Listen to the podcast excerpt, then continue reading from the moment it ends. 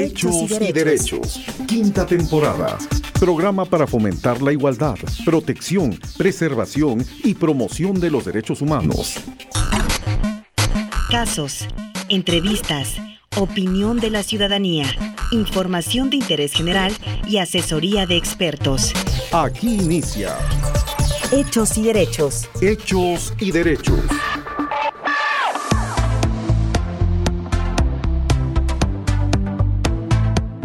Amigos, como siempre, un placer saludarles a través de estas frecuencias de Corte de Radio Global 96.9 y Oaxaqueña Radio. Soy Andrea Rodríguez y les doy la cordial bienvenida a una emisión más de Hechos y Derechos en su quinta temporada. Y bueno, pues les recordamos precisamente que este programa se realiza en las instalaciones de la Corporación Oaxaqueña de Radio y Televisión. Y saludo con mucho gusto a mi queridísima Francis Martínez, que ya se encuentra en esta cabina, bueno, para llevar este espacio. Francis, ¿cómo estás? Pues muchas gracias por escucharnos en esta emisión más. Gracias, Andrea. Siempre es un placer estar contigo. Les recordamos que esta es una producción de la Corporación Oaxaqueña de Radio y Televisión y la Defensoría de los Derechos Humanos del Pueblo de Oaxaca. El día de hoy estaremos hablando de derechos político-electorales, su pleno ejercicio en el contexto de la pandemia. Quiero recordarles que si desean alguna orientación o presentar una queja, pueden acudir la Defensoría de los Derechos Humanos o ponerse en contacto con nosotros a través de nuestras líneas telefónicas que son 503-0215 y 503-0220. Contamos con un número de guardia que funciona las 24 horas del día, el cual es 951-110-4298. Ahora vamos a escuchar una cápsula sobre nuestro tema del día. Nuestro tema del día. Las elecciones estatales de Oaxaca de 2021 se llevarán a cabo el domingo 6 de junio de 2021 y en ellas se renovarán 42 diputados estatales, 25 diputados electos por mayoría relativa y 17 designados mediante representación proporcional para integrar la 65 legislatura, así como 153 ayuntamientos compuestos por un presidente municipal, un síndico y sus regidores, quienes serán electos para un periodo de tres años. Para el cumplimiento de estos elementos fundamentales de la democracia, durante el ciclo electoral se requiere de actividades tanto en lo individual como en colectividad. Los procesos electorales requieren de una amplia y constante participación colectiva de los ciudadanos para dar cabida a la pluralidad de voces y opiniones de cada sociedad, de cada país. Ante ello, la pandemia por COVID-19 ha resultado ser todo un reto, no solo a nivel económico y político, sino a nivel electoral también.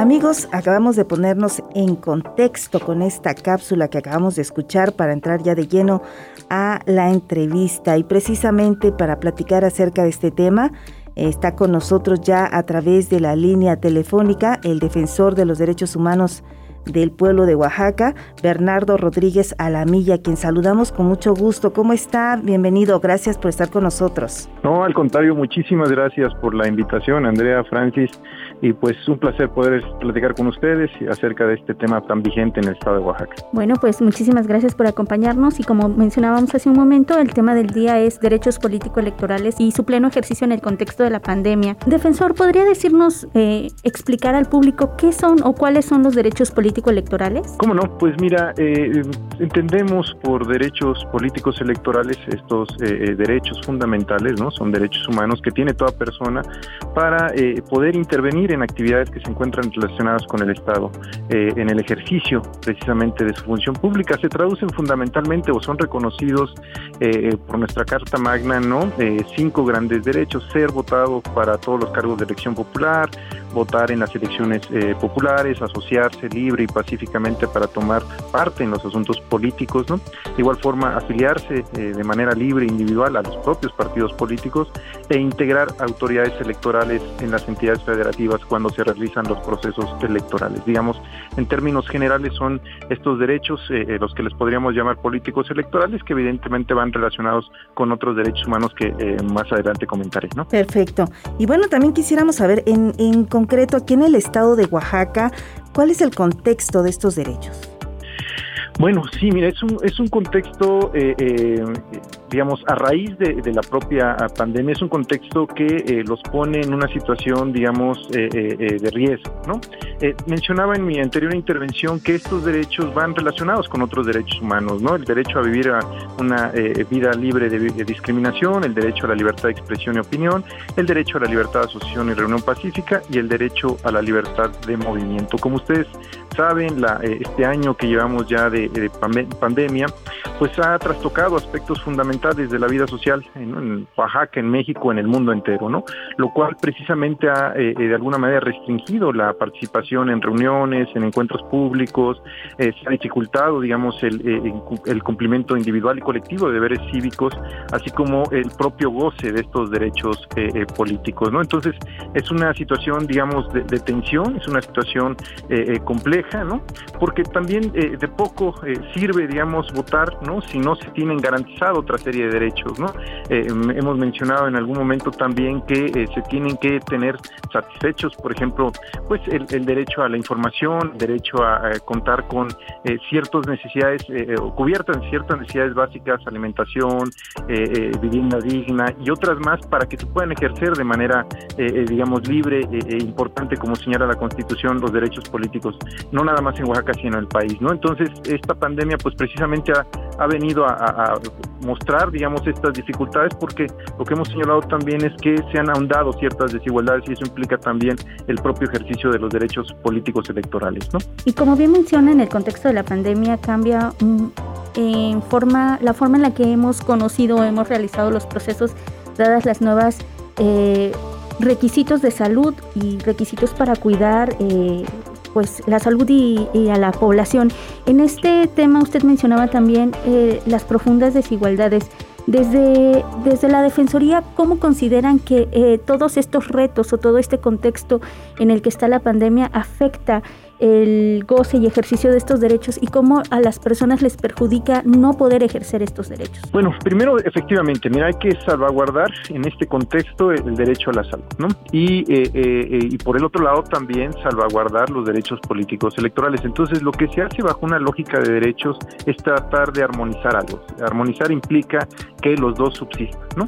Y para lo cual es necesario que en esta lógica las diversas autoridades, sobre todo aquellas encargadas del proceso electoral, pues tomen diversas eh, provisiones con el objetivo de disminuir precisamente al máximo las posibilidades de contagio durante el desarrollo de la jornada o el propio proceso electoral, ¿no?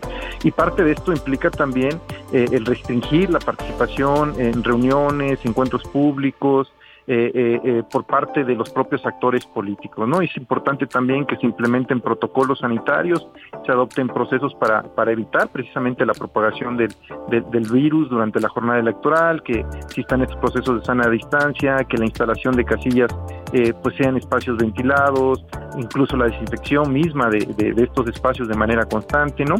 pedirle también que a las personas o actores políticos pues eviten concentraciones masivas, ¿no? Todo esto que también lo hagan partidos políticos, es decir, eh, se tiene que generar toda una serie de, eh, elementos, de acciones que eh, hagan, permitan, digamos, la sobrevivencia de los derechos políticos electorales, pero también, la, digamos, no poner un riesgo mayor a la propia ciudadanía por el propio contexto de la pandemia, ¿no? existen, digamos, dos, dos antecedentes, por lo menos próximos, ¿no? De procesos electorales en Coahuila e Hidalgo, donde de alguna manera se han experimentado estas, estas restricciones, pero los procesos han salido avante, ¿no? Nos parece que es, es fundamental esto garantizar eh, tanto el derecho a la salud como el propio ejercicio de los derechos políticos electorales. En el caso específico de Oaxaca, bueno, derivado de la propia pandemia, eh, eh, ha habido también ciertos procesos al interior de las propias comunidades en Oaxaca. Como ustedes saben, eh, muchas de estas comunidades han restringido el acceso a sus propios territorios como una fórmula, digamos, para evitar los contagios, ¿no? Entonces, eso también ha generado cierto nivel de tensión porque a final de cuentas también tiene que haber un proceso de capacitación electoral y si no está, si no se permite, digamos, el mismo, por estas mismas situaciones, de alguna manera también se pone en riesgo, digamos, ciertas acciones dentro del proceso electoral. Entonces hay que buscar siempre a través del diálogo, evidentemente, ¿no? Que ambos derechos subsistan y en esa lógica, pues no poner a la ciudadanía en un tema de riesgo, ¿no? Totalmente de acuerdo. Creo que sí son muchos factores que se tienen que tomar en cuenta para poder llevar a cabo estos procesos que pues eh, definitivamente, como bien lo ha apuntado, pues no, no se puede llevar a cabo como se llevaba anteriormente. Ahora se tienen que tomar en cuenta pues muchos, muchos puntos, porque probablemente también habrá personas que aún con todas estas garantías que se puedan dar, eh, van a, van a pues a quedarse en casa, no van a querer salir a, emitir su voto y esto pues de alguna manera también repercute eh, pues en, la vida electoral, en, también en, el proceso de, eh, de, ejercer su derecho y por supuesto que muy probablemente, no sé qué tanta contundencia tengan los resultados electorales también, este, pues estas situaciones que se están presentando en este momento. Sí, completamente de acuerdo. Yo creo que es una, eh, la fortaleza de una democracia depende directamente de la participación de sus habitantes, ¿no? Y en esta lógica de lo que ha venido aconteciendo con la pandemia, pues es un reto importante, digamos, eh, hacer que la gente de alguna manera participe, ¿no? Pero me parece que ese reto implica eh, generar una serie de acciones como las que comentaba ahorita, de tal manera que su participación sea segura, ¿no? Entonces, y ahí es una eh, labor, digamos, coordinada de tanto de las instituciones electorales, las autoridades electorales, pero también de todas aquellas otras instituciones, ¿no? Que de alguna manera podemos coadyuvar en estos procesos. La propia Defensoría ha sido, digamos, un aliado en, los últimos años, ¿no? De generar procesos seguros, digamos, de participación electoral. Y me parece que esta pandemia, pues eso sí pone una prueba decisiva, digamos, para todas las eh, eh, eh, autoridades y fundamentalmente para la propia democracia, en tanto a generar las condiciones para que las personas puedan hacerlo de manera segura, ¿no? Claro, y hablando de temas de seguridad, bueno, constantemente o recientemente hemos visto casos de agresiones a mujeres que participan en los procesos electorales.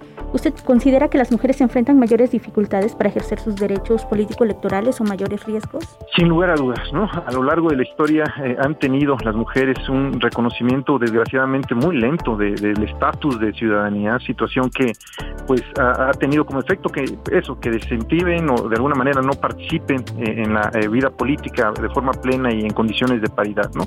esto pues evidentemente ha generado pues barreras y obstáculos en el acceso y permanencia a espacios de, toma de decisiones y evidentemente que, las mujeres pues han sufrido de manera histórica esto, ¿no? Y esto se manifiesta de, de muchas maneras, ¿no? Con la poca, digamos, pues, las, las trabas que todavía existen para que ellas puedan como participar.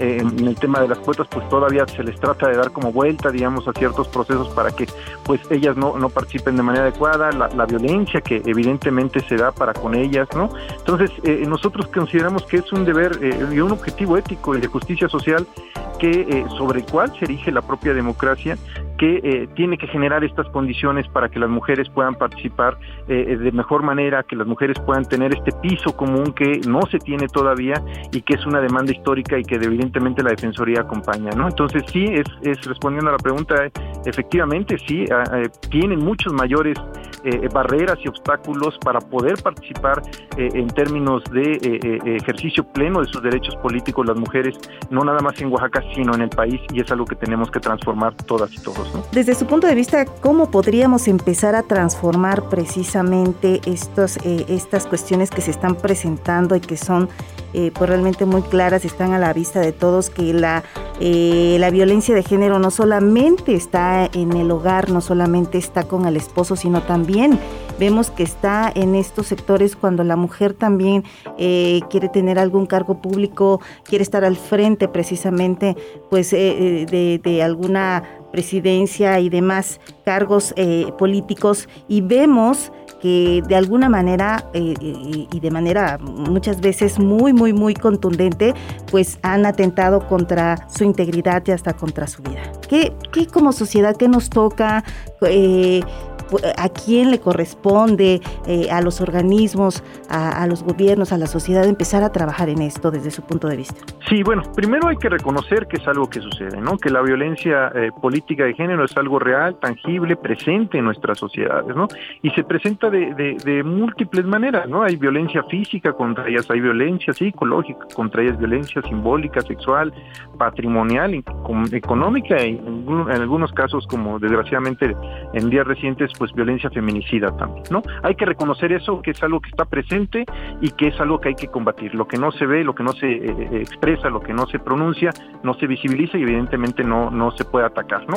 Y ahí me gustaría como comentar un dato. En los últimos dos años, por ejemplo, la propia Defensoría ha abierto más de 100 expedientes relacionados con eh, temas de violencia política en razón de género, es decir, hemos tenido conocimiento de por lo menos más de 100 expedientes en las que de alguna manera mujeres han denunciado públicamente no que esto está eh, les está afectando. Y evidentemente que hay que hacer todas y todas acciones para que esto no pase. Comentar por ejemplo que, estas afectaciones en términos de la violencia de género para con ellas tiene diferentes eh, eh, componentes digamos o se presenta de diferentes maneras no a nivel individual a nivel familiar a nivel social labor, laboral incluso político. Es decir hay diferentes diferentes niveles de afectación. Evidentemente que en la parte individual pues existe depresión, pérdida de interés, eh, se afecta la autoestima de las propias mujeres, pues al no poder participar, digamos, de manera libre y evidentemente están enfrentando situaciones que ponen en riesgo su, su vida incluso, ¿no?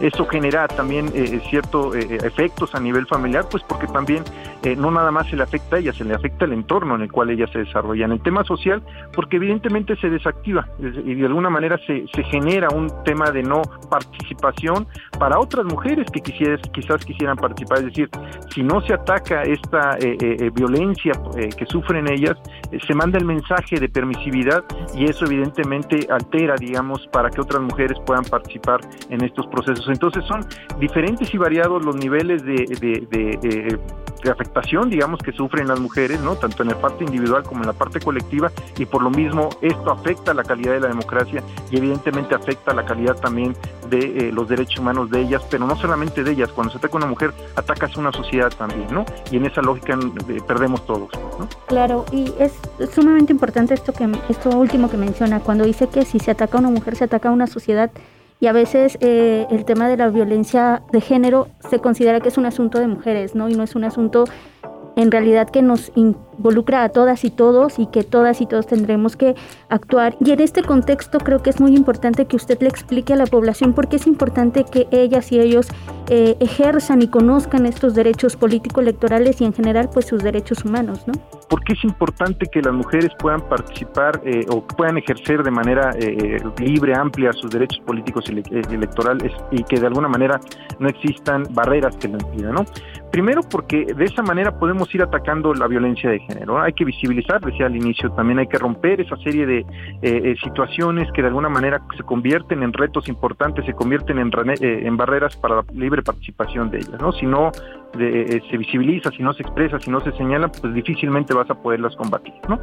Hay que señalar que estas, esta violencia de género contra las mujeres, pues como lo mencionaba también un poco al inicio, tiene su origen en estas relaciones de iguales de poder entre hombres y mujeres, ¿no? que evidentemente son eh, socioculturalmente construidas o sostenidas por una amplia propagación de creencias de eh, que la, eh, el género masculino, masculino tiene una supremacía sobre ellas. ¿no? Es un, tema construido y evidentemente no es así y hay que deconstruirlo y hay que generar, digamos, toda una nueva, un nuevo piso ¿no? de, equidad, de, paridad entre hombres y mujeres. ¿no? Evidentemente que esta violencia política también eh, pues genera discriminación, ¿no? Porque eh, se convierte en un mecanismo de que obstaculiza el ejercicio de, los derechos y libertades de las mujeres en igualdad de condiciones y con esta eh, y con ello también su libre participación, ¿no? Esta sociedad que se ha construido sobre ideas masculinas se traslada al, ambiente político y ahí también de alguna manera se busca eh, eh, eh, que el, hombre, digamos, en tanto creencias, en cuanto a estructuras de poder, pues esté por encima de las mujeres, ¿no? Y en esa lógica pues se genera una violencia también para con ellas. Digamos, eso sería en el, tema de, por qué es importante visibilizar esta violencia política en razón de género, ya en un sentido más amplio, digamos, el tema de por qué es importante los derechos políticos electorales, simplemente porque pues es con ellos de alguna manera se, se, define la calidad de nuestra democracia, pero también nosotros desde el punto de vista de derechos humanos lo que decimos es que la calidad de democracia es calidad también en términos de derechos humanos, son eh, situaciones, son elementos recíprocos, si nosotros tenemos una buena calidad democrática, tenemos una buena eficiencia en términos de respeto a los derechos humanos y a su vez si tenemos una buena eficiencia en términos de garantía y respeto de derechos humanos, tenemos una calidad democrática. Entonces, por eso nosotros como órgano defensor de derechos humanos nos interesa, digamos, que eh, se puedan realizar estos eh, eh, ejercicios, digamos, políticos electorales de la mejor manera, porque al final de cuentas también estaremos impactando en términos de nuestros derechos humanos. ¿no? Definitivamente, y creemos que, pues, dada las circunstancias que ahorita se presentan por la pandemia, es un factor que definitivamente, como ya se comentaba al principio, influye para que estas elecciones, estos procesos electorales se den de una manera diferente, se enrarezca un poco el ambiente. Y si sumamos a todo eso la, cuestión de, la que estamos hablando, de la violencia que se ejerce sobre eh, algunas mujeres que están participando en estos procesos políticos, bueno, teniendo este contexto, ¿cuáles serían las obligaciones del Estado respecto a garantizar los derechos políticos electorales de la sociedad? Bueno, quizás podría hablar como en tres grandes rubros. Primero, y el más básico que como lo eh, hemos venido platicando, es mandar un mensaje de seguridad a todas las personas, ¿no?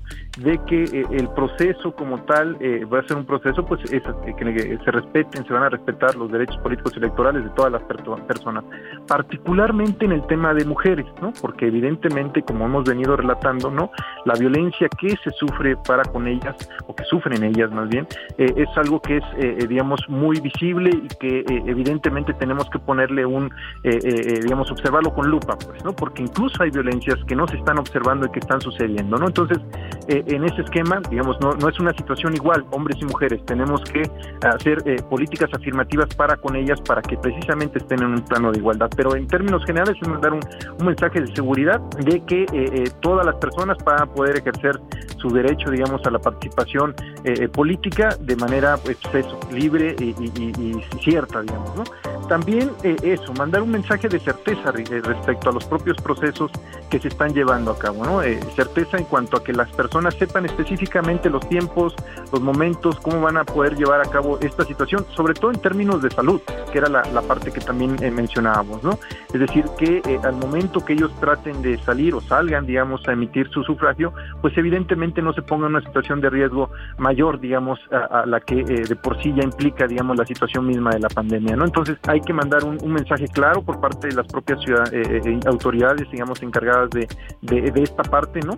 Que facilite, fomente, digamos, la participación de las personas y finalmente un, mensaje de eficacia, ¿no? En términos de que, digamos, el proceso mismo, ¿no? La participación de la gente esté cierta de que eso se va a tomar en cuenta todo, digamos, estos elementos para que el resultado, digamos, de este proceso electoral, pues sea un, un proceso que esté a la luz de todas las personas, ¿no? Y en esa lógica me parece que también eh, se genera un elemento de confianza para el proceso, para las instituciones, pero también para la propia ciudadanía en cuanto que eh, ellas mismas considere que eh, pues, se va a tomar en cuenta su votación y lo que ellos o cada una de las personas retomen. Nuevamente les comento, esto tiene implicaciones en términos de derechos humanos, ¿no? Entonces por eso en nuestra participación, nuestro nuestro interés también en poder participar en estos temas, ¿no? Porque a final de cuentas nuevamente la calidad de la democracia implica una calidad en términos de derechos humanos y a su vez en términos de derechos humanos tiene que ver, digamos, eh, eh, con la calidad democrática. Muy bien, pues dos minutos para terminar con este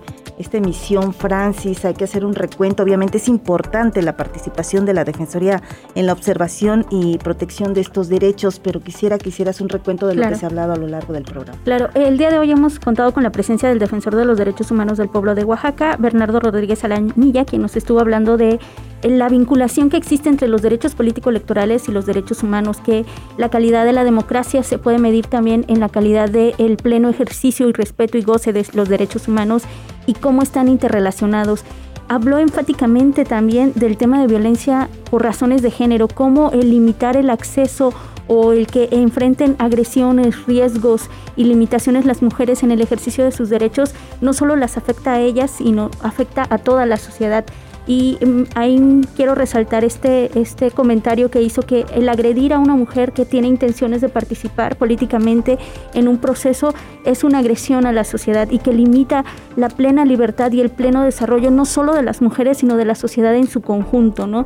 Y que es importante que en este contexto de pandemia el Estado asuma responsabilidades concretas como el cuidado de la salud, la transmisión de la información adecuada y oportuna, de modo que las personas puedan acudir con plena seguridad a ejercer su derecho de participación política electoral. Resaltar eso, que en estos procesos eh, de ejercicios de derechos, que esos son, son ejercicios de derechos humanos político-electorales en un contexto de participación, es bien importante que todas y todos seamos responsables y asumamos también el compromiso que tenemos con respecto a la participación política y a seguir eh, las recomendaciones sanitarias y que el Estado también asuma su papel y reforzar el tema de el reconocimiento y la no discriminación a la participación política de las mujeres en estos procesos. Excelente. Pues eh, amigos, les recordamos que las oficinas centrales de la Defensoría de los Derechos Humanos del pueblo de Oaxaca están ubicadas en la calle de los Derechos Humanos número 210, Colonia América. Para cualquier duda o información, comuníquense directamente a los teléfonos de la Defensoría 503 0215 y 503 0220 o al teléfono de guardia que es el 951 110 42 98. Bueno, agradecemos nuevamente la participación del defensor de los derechos humanos, Bernardo Rodríguez Alamilla, quien nos estuvo acompañando. Muchas gracias. Muchas gracias a ustedes, Andrea, Francis, y un saludo para todo el auditorio de Corte de Radio. Muchísimas gracias. Amigos, pues llegamos a la parte final de esta emisión. Los invitamos a sintonizar una emisión más de este programa la semana próxima por Oaxaqueña Radio y su repetición en Global 96.9. Agradecemos a toda la colaboración del staff en la producción de Corte B, Gabriela Reyes, en la producción de la Defensoría de los Derechos Humanos del Pueblo de Oaxaca, y Beth Hernández en la operación Elías Sánchez. Y al micrófono nos despedimos. Francis Martínez, nos vemos en la próxima emisión. Y Andrea Rodríguez deseándoles un excelente día.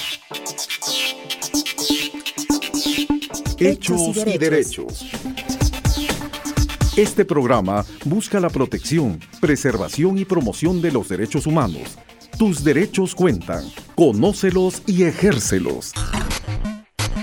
Hechos y Derechos es una producción de la Dirección de Comunicación Social de la Defensoría de los Derechos Humanos del Pueblo de Oaxaca, en colaboración con la Corporación Oaxaqueña de Radio y Televisión y la Asociación Radiofónica Oaxaqueña.